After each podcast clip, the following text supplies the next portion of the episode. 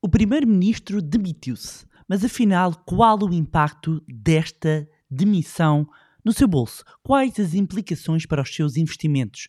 No mais recente episódio do podcast Manibar, falamos sobre como esta instabilidade política que se vive em Portugal tem impacto na vida das pessoas. Olá, o meu nome é Bárbara Barroso, sou especialista em educação financeira e finanças pessoais e sejam bem-vindos ao Manibar.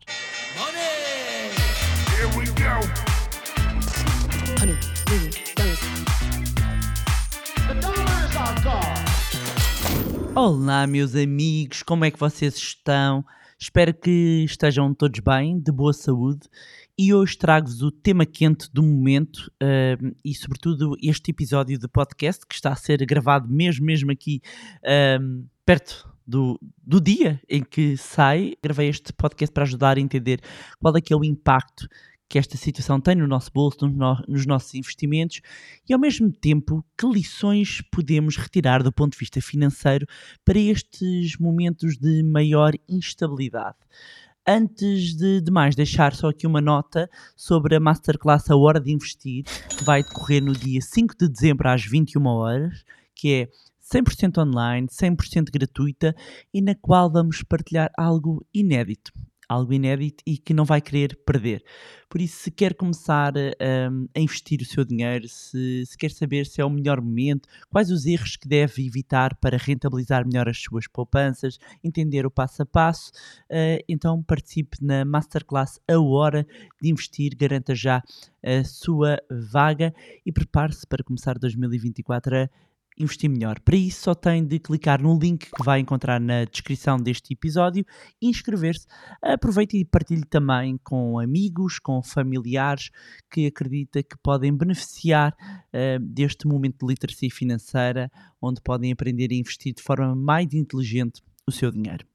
Então, voltando aqui ao nosso ao tema do nosso episódio, portanto, o pedido de, de demissão do primeiro-ministro ahm, António Costa, eh, que o Presidente da República aceitou, implicou a demissão ahm, do governo, ou seja, como um todo, e abre o caminho à dissolução do Parlamento. Neste momento, o, o- a quando a gravação deste episódio, que é no dia exatamente em que António Costa ahm, anunciou a sua demissão, agora caberá ao Presidente da República decidir se eh, irá dissolver eh, o, o Parlamento ou não. Ora, de acordo eh, com a lei fundamental, e para enquadrar aqui um bocadinho, o Presidente da República pode decidir dar início ao processo de dissolução eh, do Parlamento, ouvido os partidos nele representados e o Conselho de Estado. E vai realizar-se o Conselho de Estado na quinta-feira. Eh, portanto, isto, esta demissão foi entregue pel- por António Costa numa terça-feira e ehm, o Presidente da República vai ouvir o Conselho de Estado e só aí eh, se pronuncia. Então está aberto aqui o caminho para a realização de eleições legislativas antecipadas e, e- e tudo leva a crer que isso possa acontecer, eh, embora, volto, volto a dizer, eh, cabe, cabe ao Presidente da República tomar ahm, essa decisão. Caso avance para a dissolução do, do Parlamento, então terá de marcar eleições legislativas antecipadas, que tem que fazer com uma antecedência mínima de 55 dias, de acordo com a Constituição Portuguesa e com a lei eleitoral para a Assembleia da República. Isto remete para a realização de eleições ali para meados de janeiro de 2024. Agora, hum, caso isto se materialize, traz aqui uma questão. E traz aqui uma questão eh, eh, que é o orçamento do Estado. Ora, hum, havendo esta, esta dissolução do Parlamento, significa que caduca o orçamento do Estado.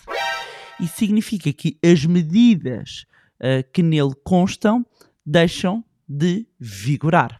Portanto, ah, ah, com a proposta do Orçamento de 2024, que deveria ser aprovada a, a votação final no final deste mês de novembro, significa que eh, o país entrará no próximo ano sem um orçamento de Estado, aplicando-se o atual relativo a 2023 e passa a estar em regime de duodécimos. E o que é que é isto de duodécimos? Ou seja, não havendo não havendo um orçamento de 2024, aplica-se o que está em vigor. E depois o viver a duodécimos é ali mês a mês. Portanto, cada ministério um, acaba por ter uma verba e um, uma, uma limitação e tem que governar com, um, com esse dinheiro. Portanto, a implicação de logo, ou seja, para entendermos que implicações é que nós temos logo. A primeira está relacionada com todas as medidas que constavam do Orçamento de Estado de 2024, que se o governo cai,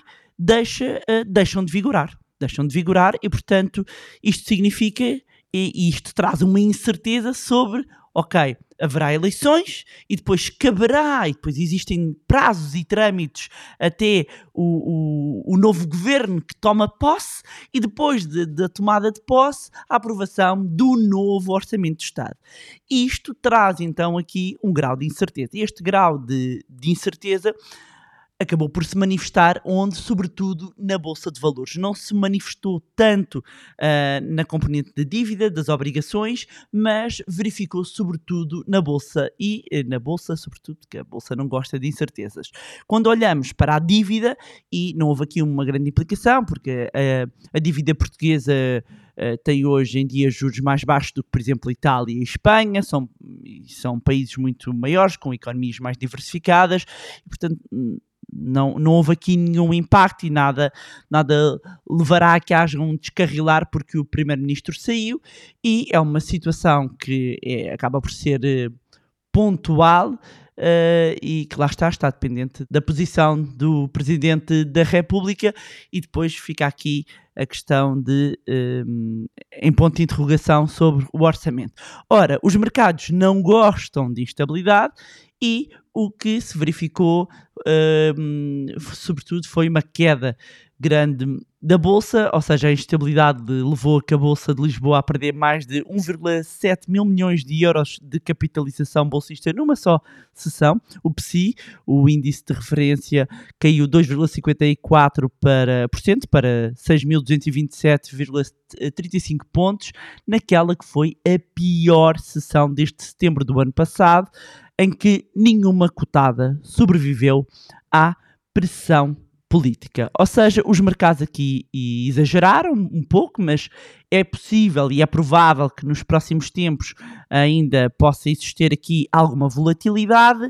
Do ponto de vista da dívida, não houve grandes implicações, e olhando aqui para, para as obrigações, não houve aqui grandes alterações. A incerteza vem, o, o grande, a grande questão está também aqui no orçamento de Estado. Todos apanhados de surpresa, e isto aproveita, aproveitando também este mote para trazer alguns pontos base, e é um back to basics, para uh, explicar que sempre que há instabilidade porque uh, logo comecei a receber muitas mensagens, muitos e-mails, muitos contactos, e agora, Bárbara, e agora? Ou seja, este nervosismo, e depois as notícias, a componente política.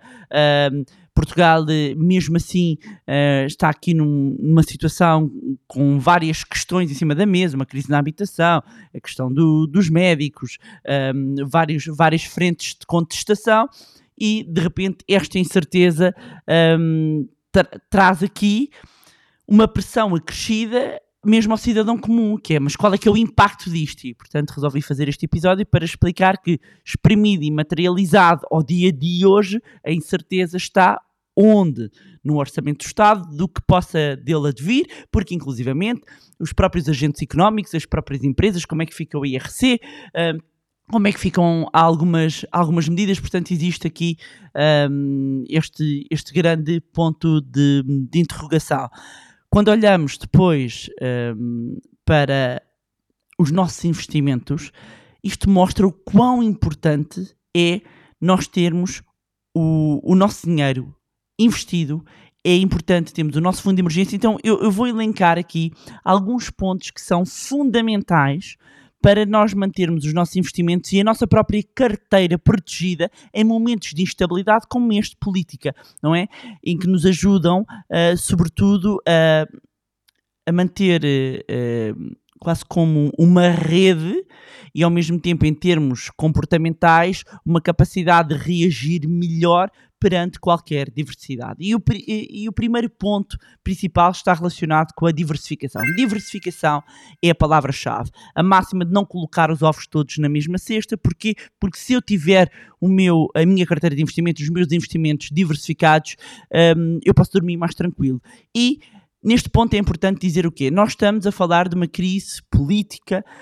Um, que esperamos que esperemos que seja rapidamente resolvida, ou seja, que haja uma, uma resolução, seja ela qual for, mesmo que seja o, o ir para eleições, um, mas nós, uh, estando em Portugal, ganhando a euro, havendo este impacto, uh, este impacto uh, que pode existir um, a breve trecho aqui na, num bocadinho no sentimento dos agentes económicos, se eu tiver uma carteira e investimentos diversificados, inclusivamente a outras geografias, a setores que estão menos dependentes do Estado, o meu dinheiro é como se estivesse salvaguardado. Portanto, termos uh, os nossos investimentos diversificados em classes de ativos diferentes, em geografias diferentes, inclusivamente em moedas diferentes, ajuda-nos a mitigar o risco. E o risco inclusivamente de qualquer evento político específico que afeta um determinado setor ou um mercado em particular. Depois olharmos, o segundo ponto, olharmos numa lógica de longo prazo. Quando falamos que é de uma instabilidade política, crise,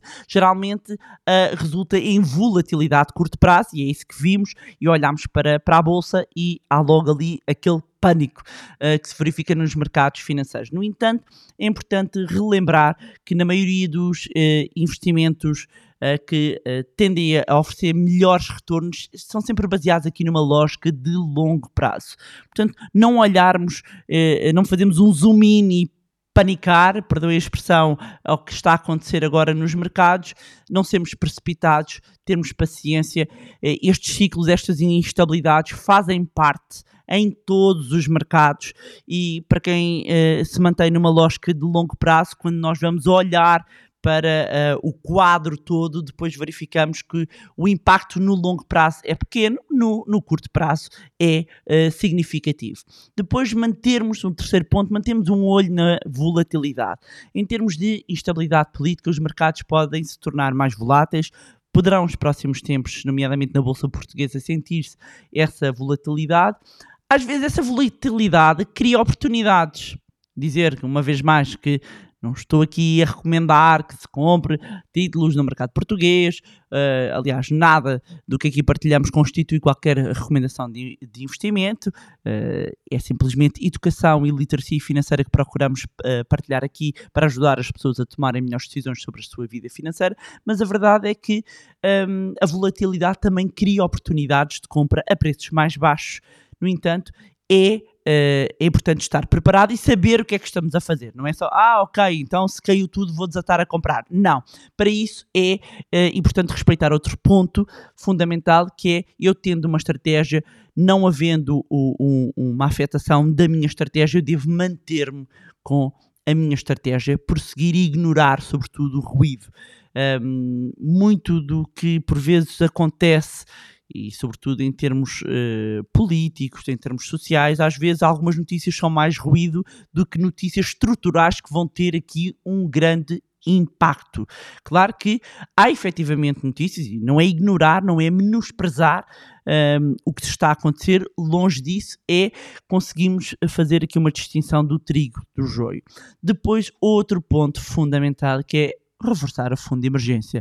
Eu sou uma acérrima defensora de termos um fundo de emergência e um fundo de emergência é uma quantia de dinheiro que temos de parte para fazer face a uma eventualidade. Temos aqui uh, uma questão e uns pontos de interrogação relativamente, por exemplo, a, a, até ao próprio salário mínimo, não é? Como é que fica relativamente? Voltamos aqui ao ponto que é a maior, o maior ponto de interrogação está relacionado com, com o orçamento do Estado. Se eu uh, tiver um fundo de emergência, sabendo de antemão, para quem ganha um ordenado mínimo, ter um fundo de emergência mais desafiante. Mas é exatamente as pessoas que ganham menos a quem se torna mais importante ter um fundo de emergência. Eu sei que é, parece quase uma contradição, mas, mas é a realidade. Porquê? Porque em orçamentos muito apertados, muito ajustados, qualquer mexida tem um grande impacto. Portanto, seja um, um orçamento mais apertado, seja um orçamento uh, que possa ter mais alguma margem, mantermos o nosso fundo de emergência reforçado, que nos permite que perante uma incerteza nós uh, possamos ter ali uma rede de segurança. E depois outro ponto fundamental, que é continuar a investir na literacia financeira. E eu olho na literacia, para a literacia financeira numa forma muito ampla e numa forma muito ampla não só do ponto de vista de conhecimento uh, técnico, como do ponto de, de conhecimento Uh, do dia a dia, como do ponto de vista inclusivamente comportamental. E o que nós notamos, por exemplo, dos nossos alunos do curso Zero à Liberdade Financeira, onde nós trabalhamos muito uma componente de economia comportamental, em que efetivamente ajuda-nos a ter uma mentalidade de investidor que permita haver uma maior resiliência e menos pânico uh, em alturas como esta de maior instabilidade. Saber o que fazer e estar melhor uh, preparado. Mas mas mesmo que não seja nosso uh, aluno, eu uh, quero reforçar então o convite para se inscrever na Masterclass A Hora de Investir, que vai decorrer no dia 5 de dezembro, que é online, que é gratuito e, tal como disse no início deste episódio, tem um link na descrição que pode clicar e inscrever-se gratuitamente.